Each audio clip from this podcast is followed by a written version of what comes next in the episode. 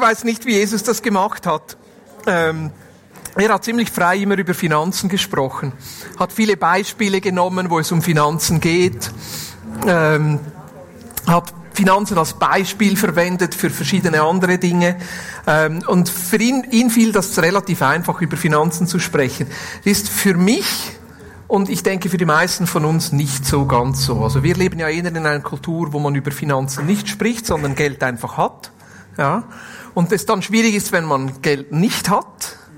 Ja. Oder wenn man viel Geld hat, wie geht man damit um? Und das ist so ähm, ich, äh, ein Thema, wo wir uns jetzt noch mal stärker damit beschäftigen wollen, hinschauen wollen, aber nicht nur im, im Bezug auf Geld, sondern ganz allgemein in Bezug auf Ressourcen.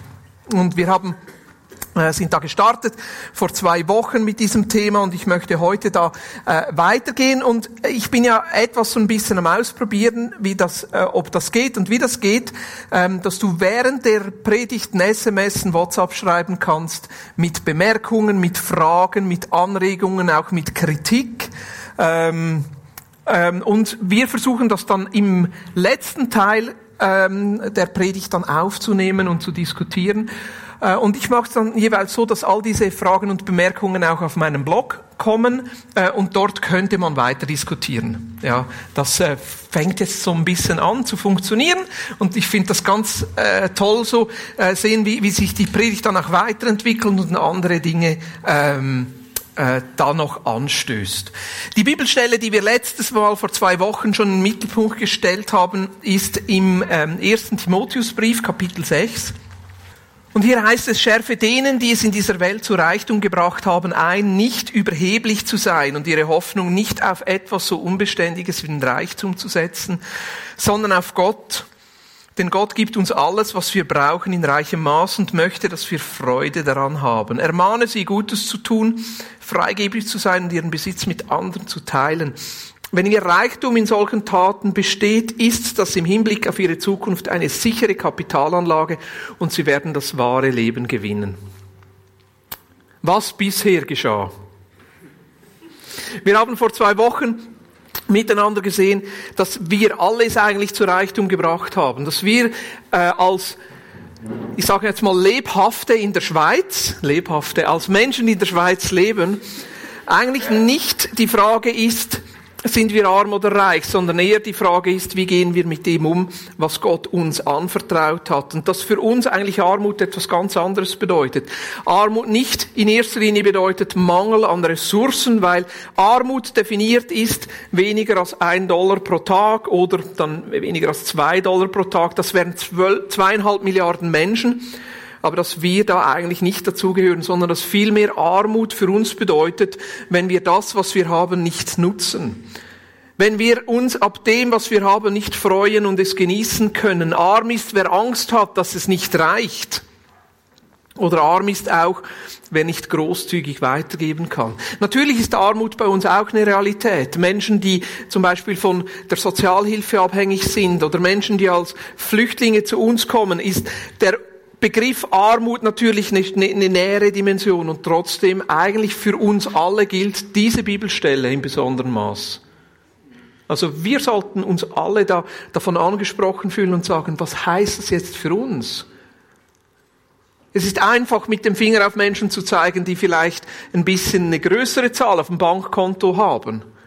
Aber wenn ich sehe, was ich auf dem Bankkonto habe, dann muss ich sagen, im Vergleich zu den allermeisten Menschen auf dieser Welt, bin ich einer derer, der das hören muss. Schärfe denen ein, die diesen Welt zu Reichtum gebracht haben.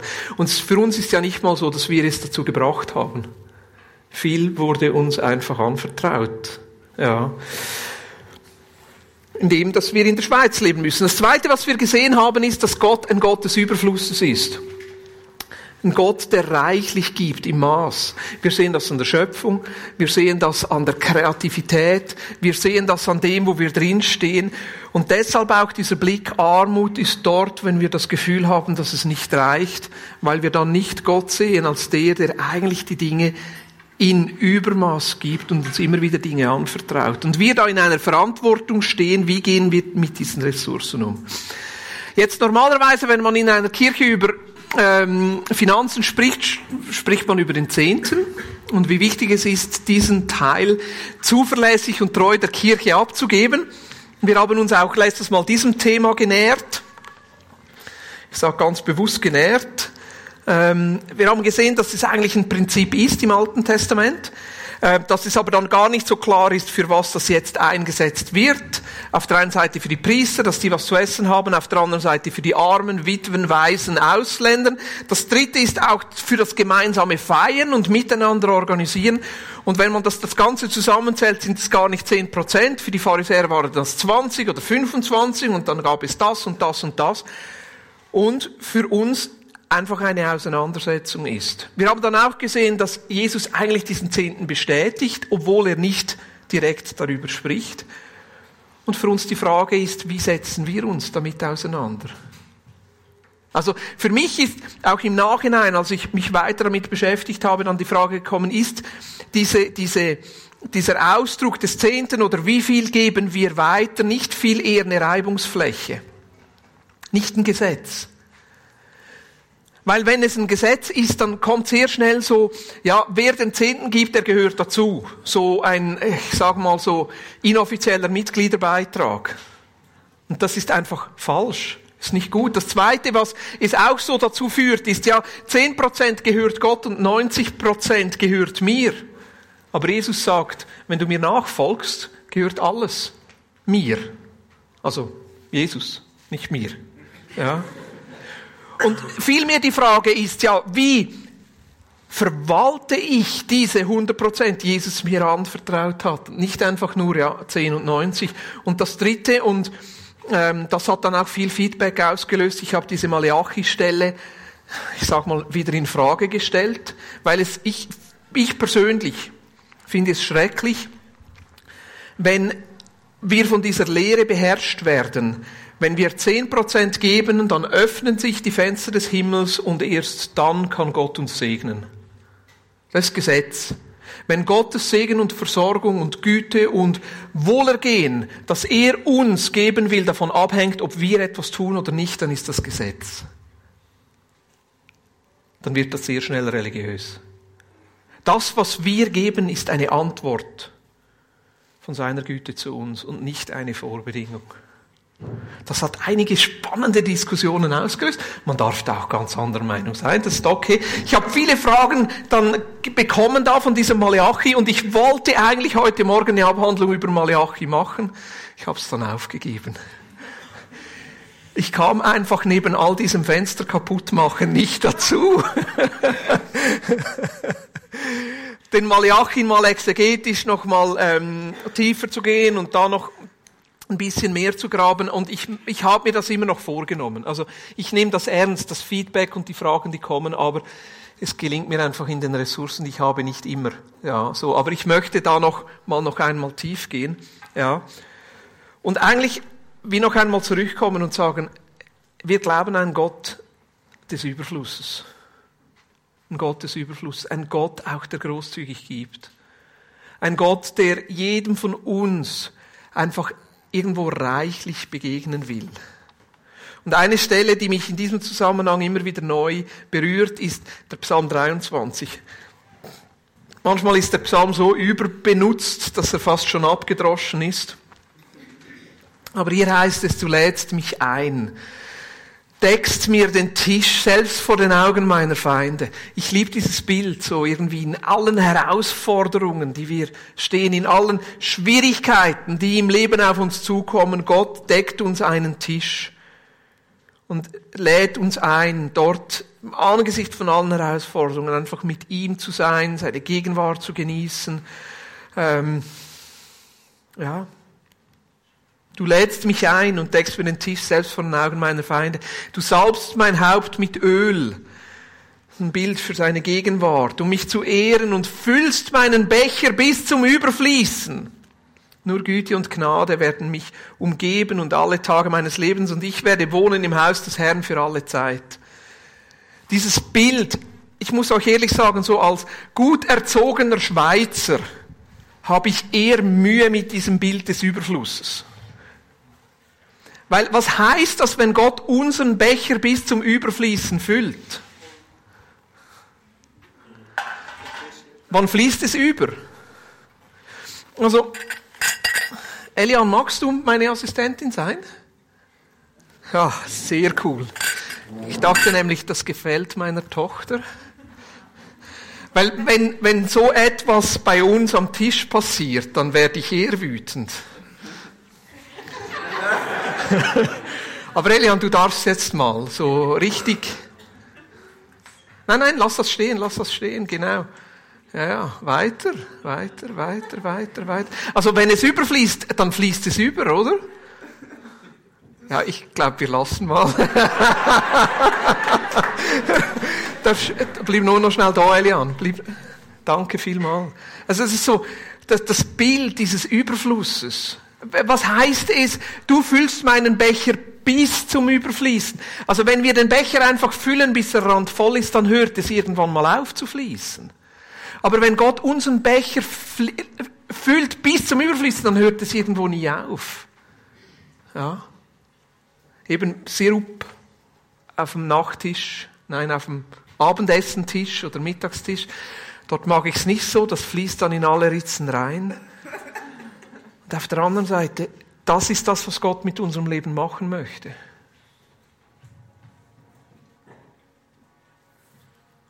Mit jedem von uns. Und ich glaube, wenn wir anfangen zu vergleichen jetzt, wie groß oder wie klein unser Glas ist, wie schön oder wie dreckig unser Glas ist, wie, wie, wie wie heil oder wie zerbrochen unser Glas ist, dann verpassen wir eigentlich die Hauptsache, nämlich dass Gott unser Glas immer wieder zum Überfließen füllen möchte. Wenn wir selber immer wieder darauf konzentriert sind, habe ich da drin genug, dann merken wir gar nicht, dass es eigentlich darum geht, dass unser Glas immer wieder überfließt. Und was ja eigentlich dieses Wasser in unserem Leben frisch behält, ist, wenn es überfließen kann. Wenn wir die Dinge in unserem Leben zurücklassen, dann, dann bleiben sie stehen. Und wenn ein See zwar einen Zufluss hat, aber keinen Abfluss, was passiert damit? Er fängt an zu stinken. Wenn wir nur uns selber anschauen, wenn wir nur darauf bedacht sind, selber genug zu haben, und wenn wir nicht sehen, dass Gott ein Gott ein Überfluss ist, dann fehlt uns genau das. Und ich glaube, so eine Herausforderung ist immer wieder zu sehen, dass Gott unser Leben zum Überfluss bringen will, egal ob jetzt dieses Glas gerade perfekt oder nicht perfekt ist. Manchmal ist gerade, wenn ein Sprung drinnen ist, funktioniert das Überfließen viel schneller und besser. Eine Bibelstelle, die jetzt nicht in erster Linie auf Ressourcen bezogen ist, sondern vielmehr aufs Evangelium, aber ich möchte sie auf Ressourcen anwenden, ist im 2. Korinther 4. Vers 7 bis 8, hier heißt es, wir allerdings sind für diesen kostbaren Schatz, der uns anvertraut ist, nur wie zerbrechliche Gefäße. Denn es soll deutlich werden, dass dies die alles überragende Kraft in unserem Leben wirksam ist, Gottes Kraft ist und nicht aus uns selbst kommt. Von allen Seiten dringen wir, dringen Schwierigkeiten auf uns ein und doch werden wir nicht erdrückt. Oft wissen wir nicht mehr weiter und doch verzweifeln wir nicht. Im Psalm heißt es, du text einen Tisch im Angesicht meiner Feinde. Und hier heißt es, wir haben diesen Schatz Gottes in irdenen Gefäßen. Und wir alle sind in einer Form oder andere zerbrochen. Wir alle sind in einer oder anderen Form nicht perfekt. Wir alle kämpfen manchmal mit uns selber, kämpfen mit unseren Unzulänglichkeiten, mit den Fragen, ist genug oder nicht genug, genüge ich und bin ich richtig oder falsch und wie auch immer und mache ich genug. Und in all dem drinnen ist doch die Frage, wie viel möchte Jesus unser Leben zum Überfluss bringen? Ich möchte uns alle ermutigen, irgendwie nicht nur den Blick zu haben, selber heil und gesund zu werden, sondern immer wieder den Blick auf Jesus zu haben, dass er unser Leben zum Überfluss bringen möchte für andere. Magst du noch, Elian? Ich habe nämlich noch mehr Gläser mit dabei. Ich habe vorgesorgt. Weil die Frage ist nicht nur, fließt unser Leben über, naja, jetzt wisst ihr auch, wieso unsere Kinder den Sirup ausleeren.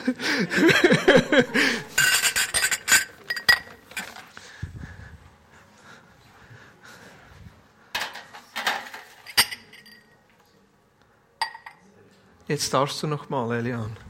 Schön ist ja, wenn dieser Überfluss von unserem Leben konkret dann auch wieder andere füllt und auch andere zum Überfließen bringt. Ich glaube schon so eine Ebene, genau, so die erste Ebene des Überflusses aus unserem eigenen Leben ist die Menschen, die einfach uns nahe sind, um uns herum sind. Vielleicht unsere Familie, unsere Freunde, die geistliche Familie, die Kirche, wo wir für Menschen da sind. Und dann, du darfst noch eine, Elian. So. Oh.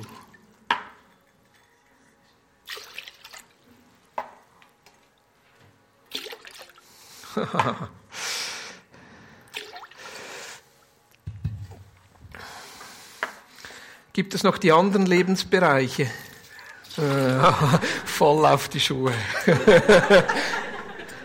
ich habe so verschiedenfarbige Gläser mitgebracht so ein Lebensbereich, wo Jesus uns füllen und überfließen lassen will, dass es dort gefüllt ist, ist vielleicht unsere Nachbarschaft oder so eine Gemeinschaft, wo wir drinstehen oder vielleicht so der, das, das Mithelfen in der Kirche, vielleicht auch der Arbeitsplatz oder ganz sicher auch der Arbeitsplatz oder die Aufgaben in einem Verein, in der Feuerwehr.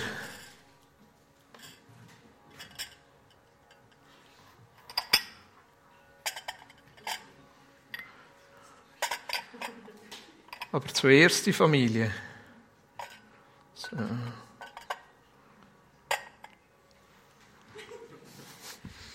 Ja, ich habe noch. Gott ist ein Gott des Überflusses. So, jetzt bin ich gespannt. Daheim hat es funktioniert. Ja, Halleluja, es geht. Warte mal kurz, Elian. Wisst ihr, wo ich stark in der Gefahr stehe, dass ich zuerst so fülle. Und dann eigentlich so mein unmittelbares Umfeld ein bisschen zu kurz kommt. Ja, genau, du darfst wieder. Was mir aufgefallen ist, dass ich es ausprobiert habe, ist, die Gläser unten, die fühlen sich nicht. Oh. Habt ihr gemerkt, die Gläser unten, die fühlen sich nicht gleichmäßig. Einige Gläser fühlen sich schneller, vor allem die, die man in der Mitte platziert, und dann kommt es noch ein bisschen drauf an, wie da reingeschüttet wird. Ja.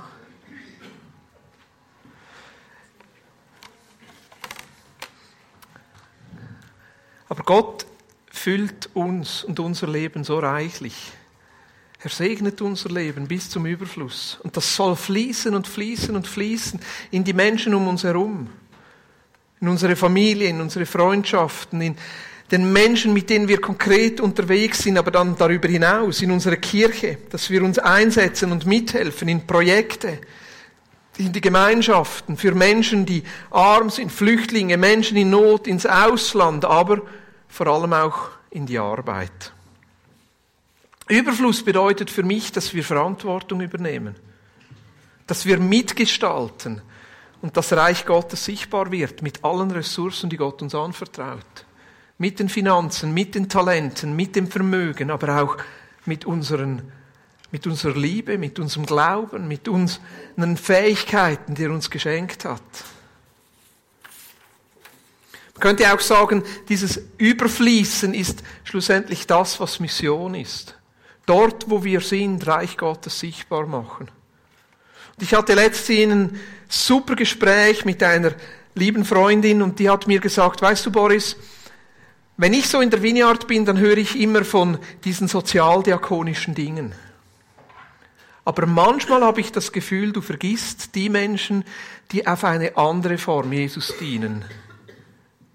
Eine andere Form in diesem Auftrag stehen und das ist eine ganz wichtige Form von Mission und das sind Menschen, die Unternehmer sind, Geschäftsführer, Angestellte haben, Menschen Arbeit geben. Und ich sage dir nach diesem Gespräch, ich war völlig überführt und habe gedacht, was gibt's für eine bessere Möglichkeit, als mal ein Interview zu machen mit jemandem, dem es so geht. Herzlich willkommen. Unternehmer des Jahres. Tennis Champion. Dieter Urech. Ein Applaus bitte.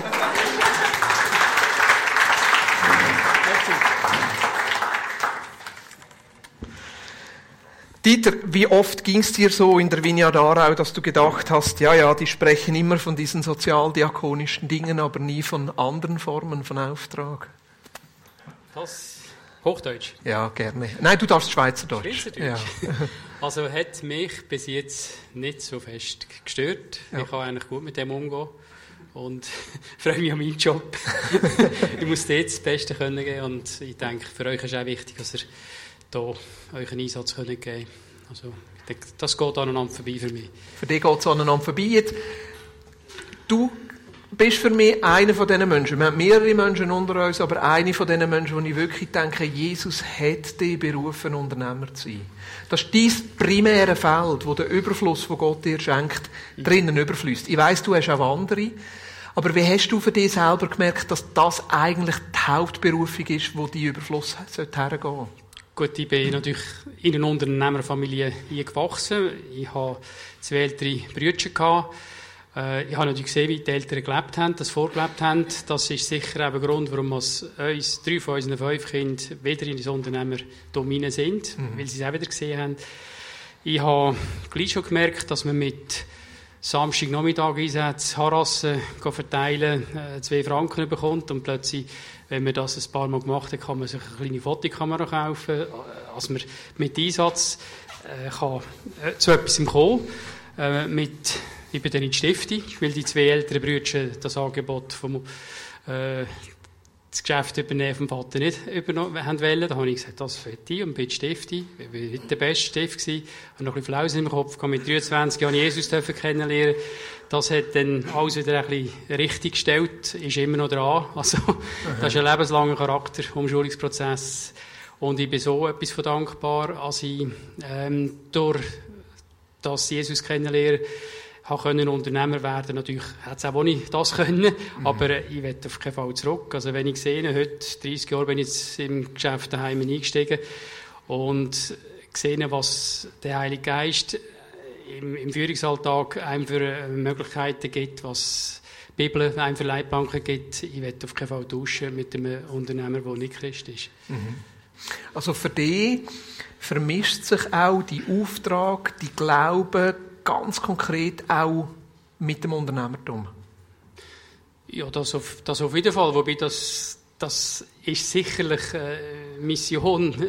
Weitergeben, das ist jedem sein, sein Job. Also jeder, der wiedergeboren ist, äh, in der Bibel ist, Evangelien liest, äh, kommt am Missionsbefehl nicht vorbei. Und mhm. ich denke, der Unternehmer oder die Führungsperson hat in meinem Fall jetzt vielleicht noch mehr Möglichkeiten, weil ich sehr viel Netzwerk habe, viel Kontakt habe. Ich habe eine einen geschützten äh, Augenprüfraum, wo ich mit dem Kunden alleine bin und habe schon jemanden mal können in sein Leben einreden, ein Gebet sprechen, eine Einladung für einen Anlass mitgeben. Ja, ermutigen. Äh, ich bin für die äußere Sicht zuständig, aber da geht es um die Innensicht. Wenn ich mal nicht weiterkomme, kann ich sie sogar zwei, zwei Stück weiterschicken, zu der Susanne rauf, oder noch besser in diesem Bereich kann, kann weiterentwickeln ja. ja. Da bin ich sehr dankbar für die Möglichkeit. Etwas, wo, wo mir bis jetzt nicht so bewusst war und erst in diesen Gesprächen bewusst worden ist, ist eine Form von Mission, ist auch einfach Arbeit geben Menschen die Möglichkeit geben können zu arbeiten, ihre Talente können einzusetzen, auch ihren Lebensunterhalt können zu verdienen. Wie viel spielt da der Glaube drin?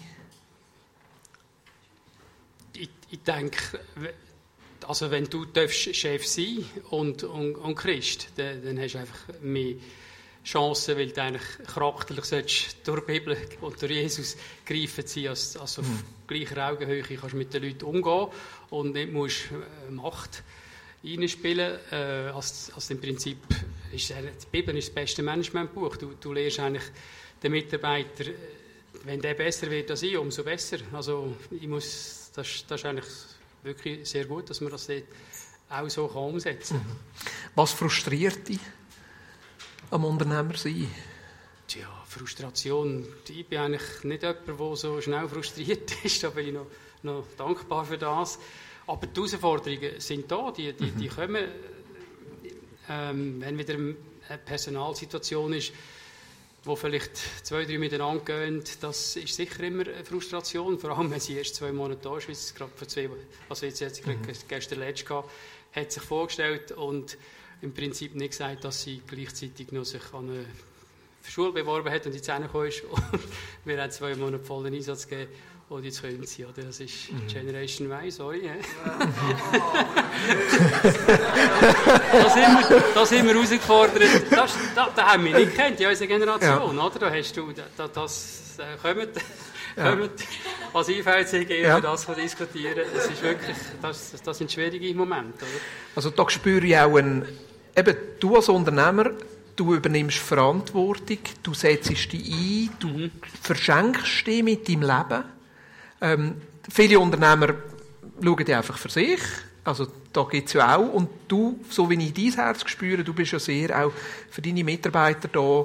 Ist das der eine von der Frust zu merken, dass für deine Mitarbeiter gleich einfach nur ein Job ist, wo sie sehr schnell können sagen gut, jetzt gehe ich halt wieder? Ich denke, das, das haben wir ja alle. Also, das, das Leben soll nicht aus Schaffen bestehen. Und über dem kann ich auch, stehen, wenn jemand äh, nicht die erste Priorität schaffen hat. Aber wenn er da ist, soll er probieren, an diesen Zielen, die wir zusammen formulieren, mitzuschaffen. Das ist schon wichtig, dass man den Spirit auch spürt. Und zwar mhm. nicht für uns selber, sondern für unsere mhm. Kunden. Dass wir die können zufriedenstellen begeistern. Das ist das, ist das was wir versuchen weiterzugeben. Mhm. Also für dich steht mehr noch die Vision und die Mission, die ihr miteinander habt, im Vordergrund das ist etwas Schönes. Also man kann visionieren und missionieren. Ja. Überall, in jedem Beruf, den man ja. hat oder was auch immer man macht. Also es ist immer ein riesen Vorrecht, wenn man in einer Gemeinschaft sein darf, wo man Unternehmer hat.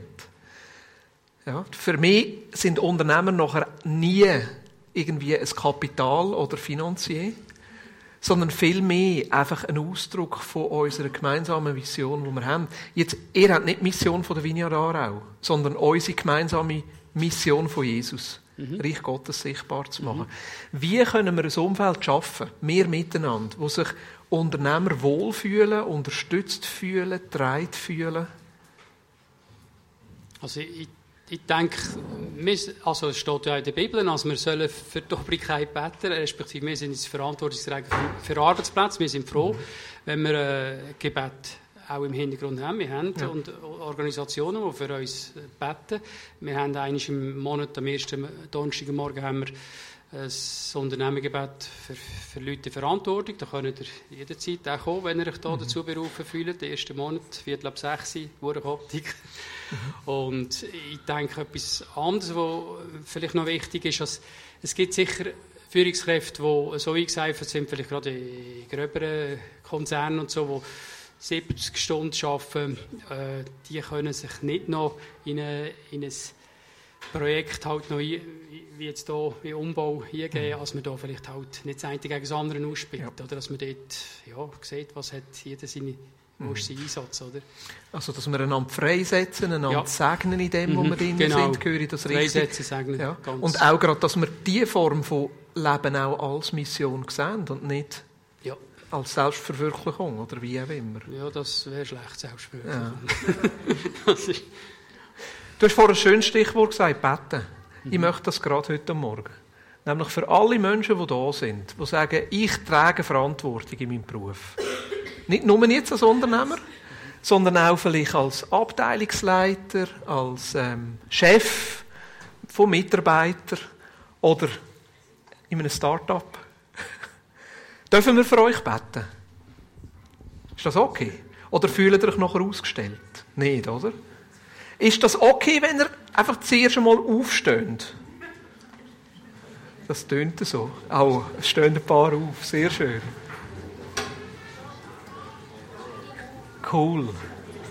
So lässig. Ist gut. Ich möchte auch die Lehrer und die Lehrerinnen noch dazu zählen.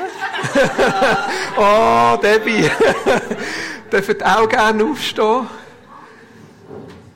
Ist gut. Jetzt lade ich ein, alle, die drumherum sind, einfach zu diesen Menschen zu gehen. Schnell fragen, vielleicht hast du ein spezielles Anliegen, das wir beten können. Und nachher, dass wir uns drei, vier Minuten nehmen. Sie segnen, sie stärken, sie ermutigen und sie aussenden. Super. Danke. Nicht jeder von uns ist fürs Gleiche berufen. Nicht bei jedem von uns fließt das Glas von oben schlussendlich in die gleichen Gläser rein. Der Dieter hat das richtig gesagt. Wenn man sein ganzes Herz hineingibt, Unternehmer zu sein, Menschen anzustellen, Arbeit zu geben, dann hat man nicht mehr so viel Zeit für anders. Ja. Ich staune am Sonntag am Morgen, wenn Susanne und Dieter am 9 Uhr da stehen und mithelfen, hier Tischli vorzubereiten. Weil trotzdem, dass sie sich so verschenken ins Unternehmertum, sind sie da und helfen mit. Und auf der anderen Seite ist es immer wieder das Ehren und das Freisetzen, vielleicht in ganz andere Bereiche. Und eben auch zu sehen, wie schön es ist, wenn Unternehmer sich da wohlfühlen und können auftanken und können spüren, wie wichtig das ihre Aufgabe ist, dass wir einander gegenseitig können unterstützen und das genauso als Form von Mission zu sehen. Eben nicht als verlängerten Arm von der Vineyard Aarau, sondern in unserem gemeinsamen Auftrag, den wir haben, mit Jesus unterwegs zu sein und Reich Gottes sichtbar zu machen. Es ist seine Mission, nicht unsere. Und ich möchte noch einmal zurückkommen, weil ich merke, jeder von uns ist dazu berufen, dass unser Glas überfließt. Ja. Und gleichzeitig ist für mich die Frage, wie groß ist dein Glas? Manchmal in unseren verschiedenen Lebensphasen sind unsere Gläser bisschen grösser oder bisschen kleiner. Brauchen wir selber zuerst bisschen mehr für uns oder brauchen wir zuerst bisschen weniger für uns? Das hat mit dem Geld zu tun. Wie viel brauche ich wirklich? Und wie viel kann ich weitergeben? Aber es hat auch mit Zeit zu tun, mit Emotionalität. Ich merke im Moment, bei mir persönlich, dass ich recht dünnhütig bin. Und sehr muss aufpassen, dass ich mich auch gut abgrenzen kann. Gerade auch, weil viele Sachen in letzter Zeit an mich hergekommen sind. Und das ist richtig und das ist gut. Und gleichzeitig merke ich im Moment, brauche ich für mich selber ein, ein grösseres Glas. Brauche ich zuerst ein bisschen mehr für mich. Weil wenn ich so viel weggebe, dass am Schluss einfach immer nur leer ist, kann es auch nicht überfließen. Und das ist okay, aber wie groß ist denn dein Glas? Und zu merken, wie viel brauche ich für mich und wie viel kann ich weitergeben. Aber nachher auch die Frage, wo fließt der Überfluss her? Wo ist so ein bisschen da, wo ich spüre, in dieser Phase, wo ich im Moment drinnen stehe? Ist es mit Gemeinschaften, Projekten, Aktionen, Dienste in der Kirche? Ist es mit Arbeit, die mich Anspruch nimmt? Oder ist es im Moment vielleicht einfach auch nur Familie? Das ist auch okay. Zwei, drei Minuten dürfen austauschen den Tischli oder einfach für euch das noch eine Stief nehmen.